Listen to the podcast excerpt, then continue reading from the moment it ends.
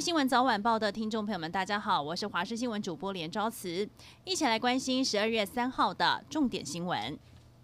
台铁的争议接二连三，现在又有一段画面曝光，有列车长必须趴在地上开车门，立委质疑这种作业方式重创台铁形象，直问交通部长林佳龙，如果是自己的亲人，会作何感想？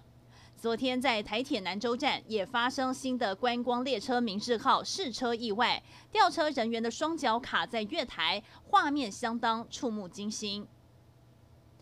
政府启动秋冬防疫专案之后，蔡总统今天出席医疗科技展开幕典礼。他表示，台湾有卓越的医疗体系、顶尖的资通讯产业以及具备研发实力的生医产业，将加速推动两大工作，整合各领域优势。只要走好走稳，台湾将能在国际社会掌握更好的竞争力。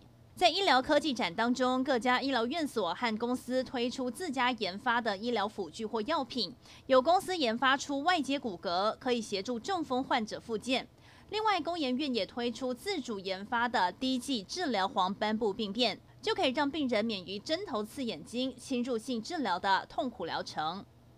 上个月十三号，新竹县横山乡有辆白色名车自撞，但车主却离奇死在后座，全身还被棉被包裹着。警方经过多日追查，一位和车主有金钱纠纷的徐姓男子涉嫌重大。他逃亡两个多礼拜之后，上午在琼林乡的住处被逮捕。警方担心对方会激烈的反抗，一直到天亮，趁对方熟睡才展开了逮捕行动，并将徐姓男子压制，目前已经被带回侦办。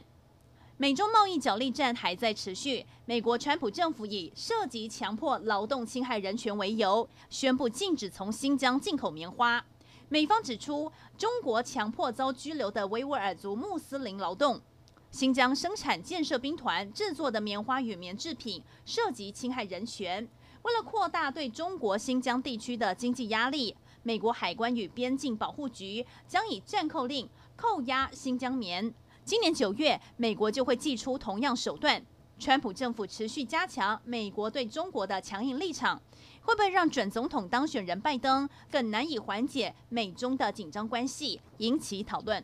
明年健保费率即将调升，由于健保会对于涨幅没有共识，因此决议甲乙两岸并存。卫福部长陈时中透露，他可能倾向中间的丙案，也就是调幅取中间值百分之五点二五到百分之五点三。但最后还是要行政院最终拍板，预计年底前会定案。医界专家台北仁济院总院长李龙腾表示，全球羡慕的台湾健保制度必须思考资源配置，用于预防疾病的比例不应该被牺牲。同时，每两年应该检讨的费率调整，目前已经七年不动。第一线医护的权益被牺牲，这些都是应该被纳入考量的。